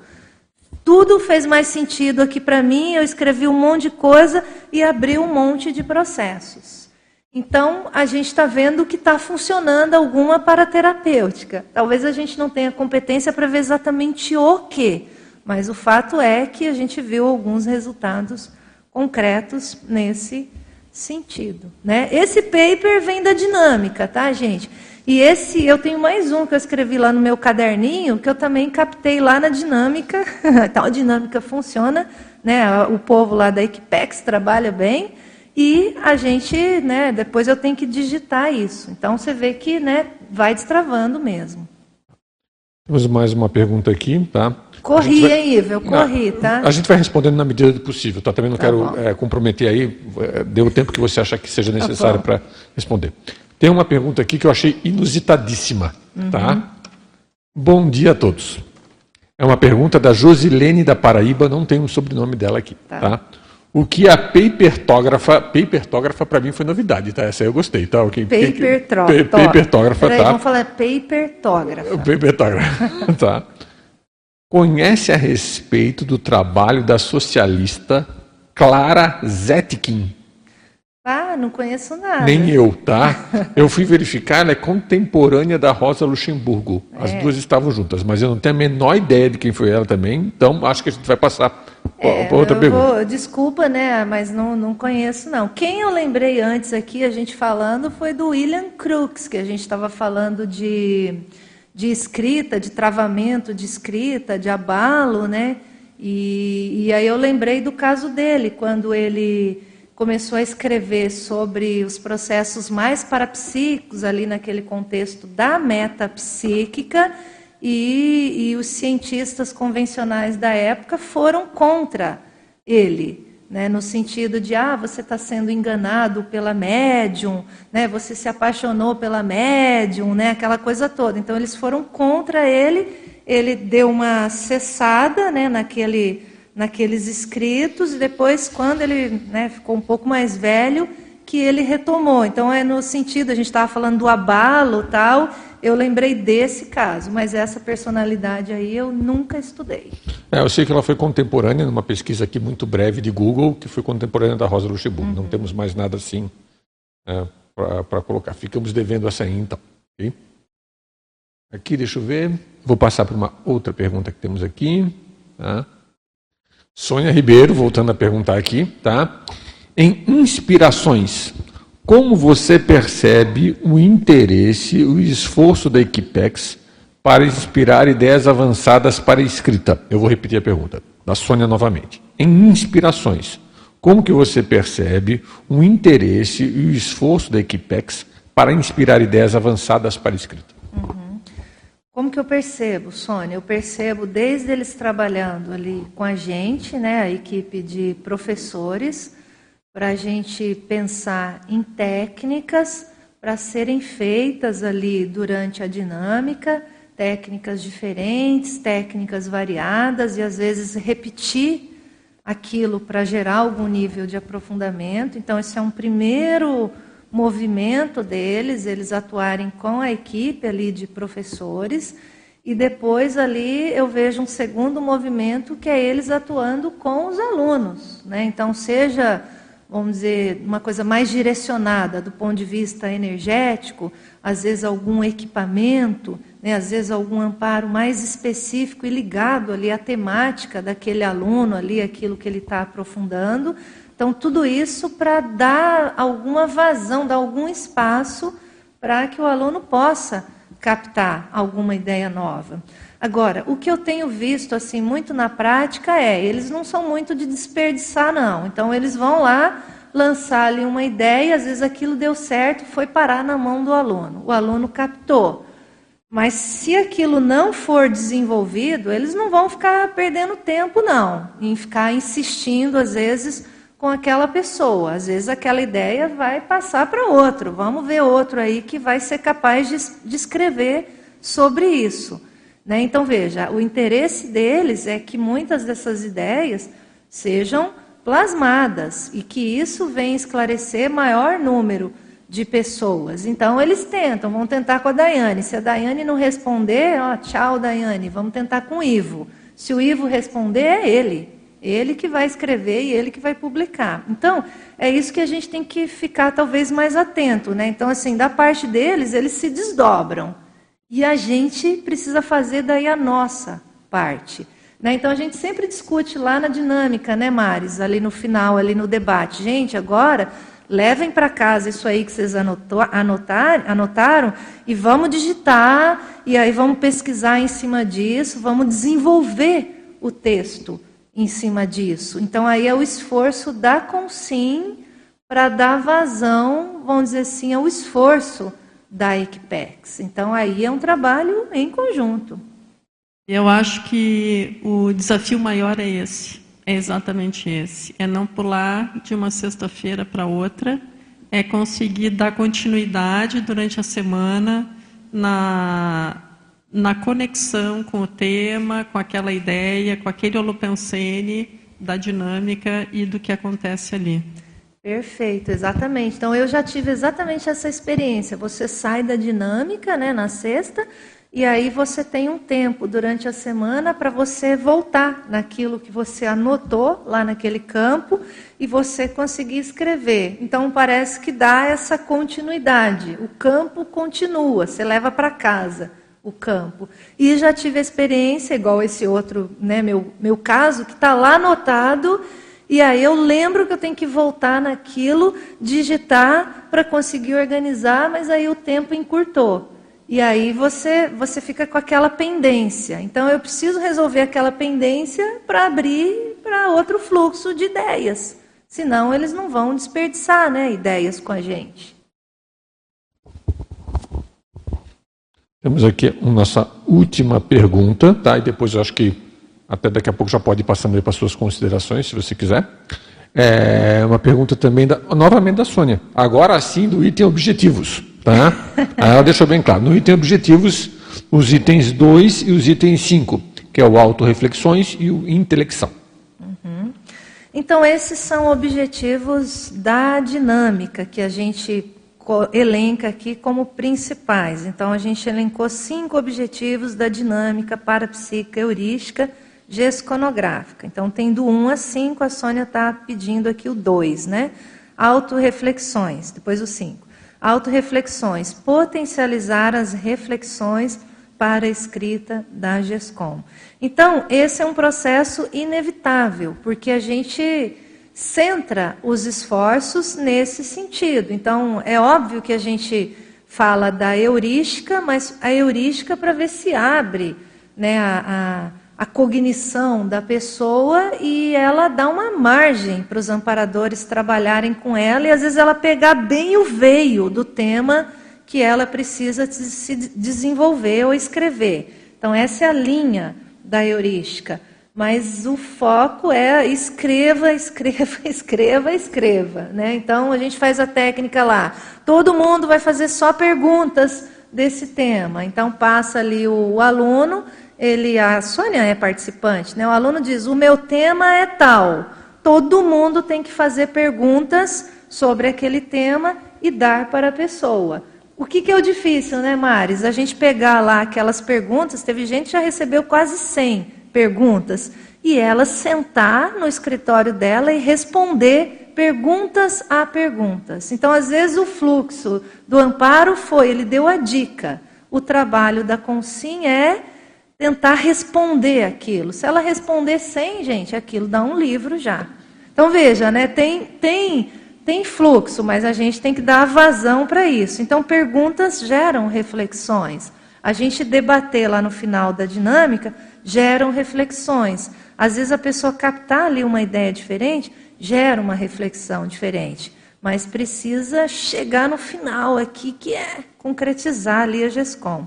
O, o, o último item aqui, intelecção, desenvolver o parapsiquismo intelectual a partir de técnicas variadas associadas à escrita. Então, isso é em casa e é na dinâmica. Então, isso da gente fazer a técnica aqui, ó, da abstração, ajuda a desenvolver o parapsiquismo intelectual. A técnica da imagística, que é a prova da imagística aqui do CAEC. Isso aqui é uma técnica para ajudar a desenvolver o parapsiquismo intelectual. E por aí vai, né? Então a gente vai tentando levar lá nesse ambiente, a gente tem inúmeras técnicas da conscienciologia, holociclo, holoteca, para a gente soltando pouco a pouco esse parapsiquismo intelectual. Né? Então tá aí o foco, objetivo da dinâmica.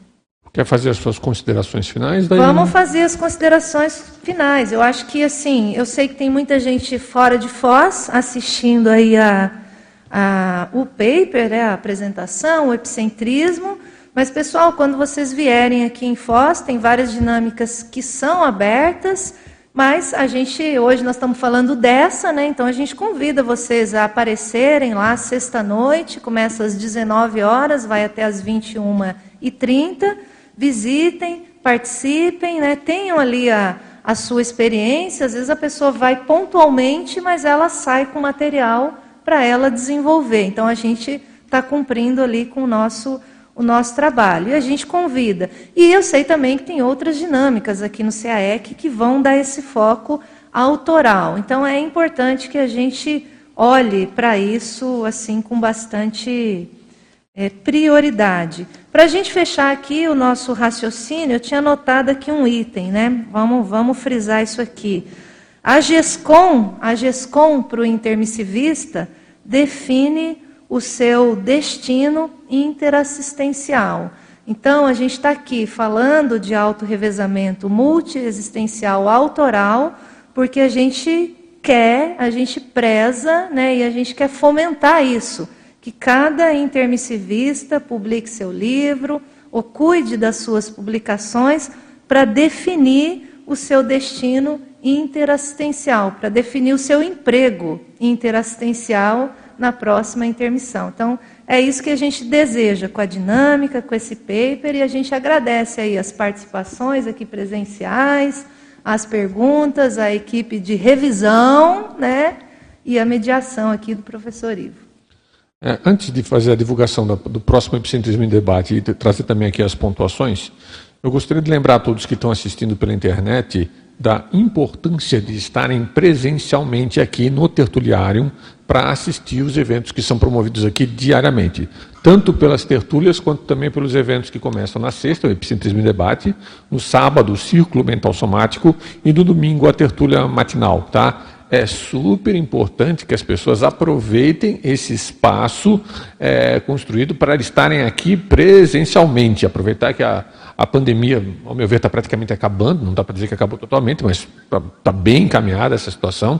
Então, reforçar a importância das pessoas estarem aqui é, no módulo presencial, estarem aqui presencialmente para assistirem os eventos, sejam as tertúlias conscienciológicas, seja o Epicentrismo em Debate, seja a tertúlia matinal ou o Círculo Mental Somático. Eu gostaria de reforçar isso aí para Oi, todos. Posso só pegar um gancho, já que você está fazendo isso? Ó, então, hoje, na hora do almoço, a gente tem um verbete aí da Reinalda, né, autopesquisa bioenergética, vou estar tá aqui nessa linha né, da gente ajudar presencialmente. E amanhã gente, o tema do círculo é parajejunologia multidimensional. Então, essa turma que está aí fazendo dinâmica, turma da monitoria, a gente está convidando para vir debater presencialmente. É óbvio que quem está longe participa online, mas quem está em Foz, venha, né? Venha presencialmente. Perfeito. Exatamente, reforçar isso aí. É, vamos fazer aqui as pontuações desse Epicentrismo em Debate de número 135. Nós tivemos 53 espectadores simultâneos, 216 acessos e 7 consins presentes aqui no Tertuliarium. É, para, o próximo, para a próxima sexta-feira, no Epicentrismo em Debate de número 136, dia 14 de outubro, nós vamos ter a temática Escala Autorreciclogênica, da professora Andréa Almeida. Professora Epicom André Almeida, vou repetir. Epicentrismo em Debate, no dia 14 de outubro, semana que vem, escala autorreciclogênica, com a professora Epicom Andréa Almeida. Nosso muito obrigado e gostaríamos de agradecer a todos, a professora Daiane e toda a equipe aqui do Epicentrismo em Debate e do Tertuliário. Nosso muito obrigado.